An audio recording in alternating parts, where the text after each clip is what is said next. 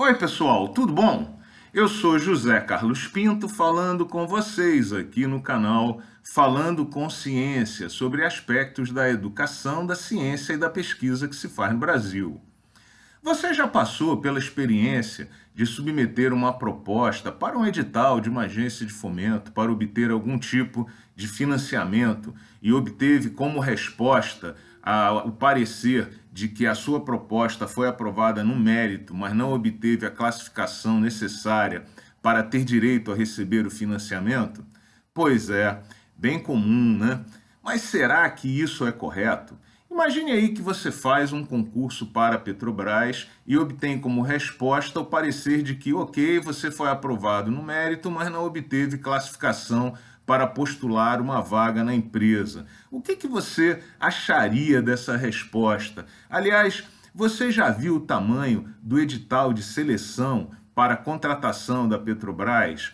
E se você estivesse fazendo o Enem, submetesse uma proposta de ingresso numa universidade e recebesse como resposta que, ok, você é um bom candidato, mas não obteve classificação para ingressar naquela universidade sem que você saiba quantos pontos você fez e quantos pontos os selecionados fizeram.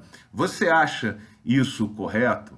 Pois é, a verdade é que a transparência do processo de julgamento e avaliação de projetos por agências de fomento precisa melhorar. E por uma série de razões. Em primeiro lugar, porque essas agências de fomento lidam com dinheiro público e é preciso toda a transparência do mundo para distribuir dinheiro público. Em segundo lugar, é porque o proponente tem o direito de saber como ele foi avaliado e de que forma a sua proposta se compara às propostas dos demais, em particular aquelas que foram classificadas e selecionadas para receber o financiamento.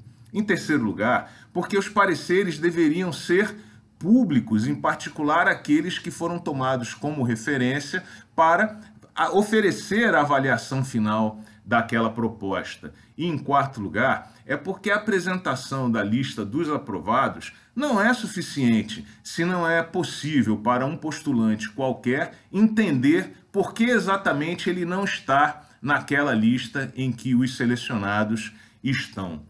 Parte do problema, certamente, é que as agências de fomento temem a burocratização excessiva e a judicialização do processo se forem publicados todos os detalhes, pontuações que cada um tenha obtido, em particular aquelas informações que dizem respeito aos dados curriculares dos proponentes. Mas, na minha opinião, o que surpreende mesmo é que esse processo não tenha sido ainda judicializado até hoje. E eu entendo que as razões são porque isso toma tempo, também porque isso custa dinheiro, mas principalmente porque parte significativa da comunidade teme que possa ser perseguida e eventualmente prejudicada em editais futuros se questionarem os resultados na justiça.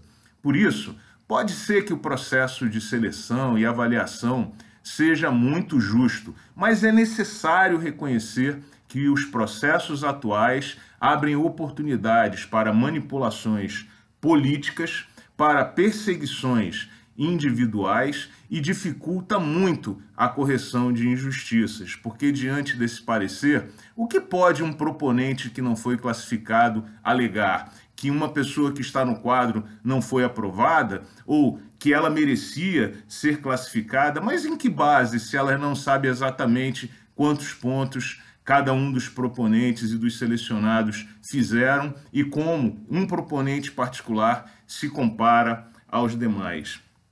Aliás, deve ser sempre observado que há um problema muito grande com a obtenção de pareceres, em particular, sabem isso muito bem, os editores de revistas é, científicas. É muito difícil obter pareceres técnicos e esses pareceres técnicos nem sempre são homogêneos, nem na quantidade, nem na qualidade. Por exemplo, se uma proposta recebe dois pareceres, uma que diz que é excelente e uma que diz que é péssimo, qual é a avaliação que se faz do projeto? Que é médio? Obviamente, os dois não podem estar corretos. Como se procede nesse caso? E suponha um outro caso de um projeto que recebeu um único parecer excelente e um outro que recebeu três pareceres, dois excelentes e um péssimo. Qual é a melhor proposta exatamente? Como isso deve ser julgado? É por isso que os pareceres têm que ser públicos, pois os indivíduos, nós vivemos numa sociedade real, verdadeira, em que, inclusive, é, existe a possibilidade de que um colega em particular seja perseguido por um outro eventual desafeto. A verdade é que esse sistema de avaliações precisa mudar. Ou dia desses, alguém vai perder o receio de ser perseguido, vai ter tempo e dinheiro suficiente para bancar o processo e vai questionar o processo na justiça, para prejuízo de todo mundo. O ideal é que cada um soubesse exatamente como seu projeto foi avaliado e como ele deveria se comparar aos selecionados. Enquanto isso não for feito, algo de muito errado estará sendo feito pelas agências de fomento e estará sendo feita aí uma fermentação para problemas futuros. Pode esperar. Um grande abraço e até o próximo vídeo.